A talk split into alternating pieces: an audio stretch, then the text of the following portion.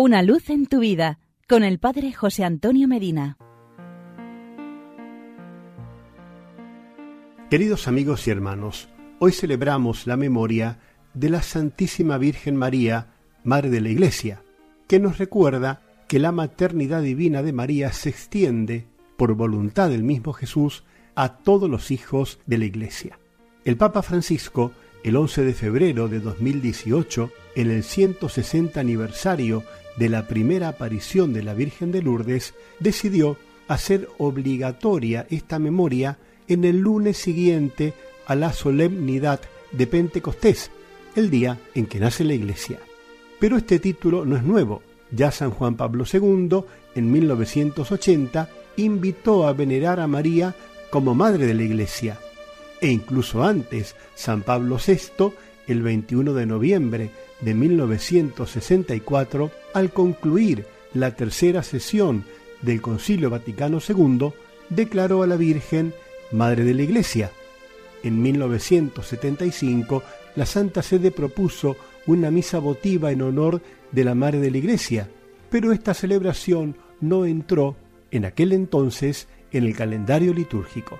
Así vemos que la Iglesia en los tiempos actuales, a la luz de la reflexión sobre el misterio de Cristo y su naturaleza propia, no podía olvidar la figura de aquella mujer, la Virgen María, que es Madre de Cristo y a la vez Madre de la Iglesia. Esto estaba ya de alguna manera presente en el sentir eclesial a partir de las palabras premonitorias de San Agustín, quien dice que María es Madre de los miembros de Cristo porque ha cooperado con su caridad a la regeneración de los fieles en la Iglesia. San León Magno, al decir que el nacimiento de la cabeza es también el nacimiento del cuerpo, indica que María es al mismo tiempo Madre de Cristo, Hijo de Dios y Madre de los miembros de su cuerpo místico, es decir, la Iglesia. Estas consideraciones derivan de la maternidad divina de María y de su íntima unión a la obra del Redentor, culminada en la obra de la cruz. En efecto, la madre, que estaba junto a la cruz, aceptó el testamento de amor de su Hijo y acogió a todos los hombres, personificados en el discípulo amado, convirtiéndose en amorosa nodriza de la Iglesia que Cristo ha engendrado en la cruz, entregando el Espíritu. A su vez, en el discípulo amado, Cristo elige a todos los discípulos como herederos de su amor hacia la Madre, confiándosela para que la recibieran con afecto filial.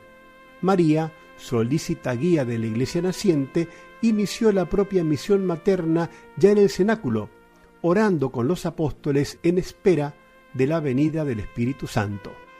Que esta celebración nos ayude a recordar que el crecimiento de la vida cristiana debe fundamentarse en el misterio de la cruz, en la ofrenda de Cristo en el banquete eucarístico y en la Virgen oferente, Madre del Redentor y de los redimidos. Santa María, Madre de la Iglesia, ruega por nosotros. Hasta aquí llegamos por hoy. Será hasta nuestro próximo encuentro. Que Dios te bendiga y la Virgen Santa te proteja. Amén. Una luz en tu vida con el Padre José Antonio Medina.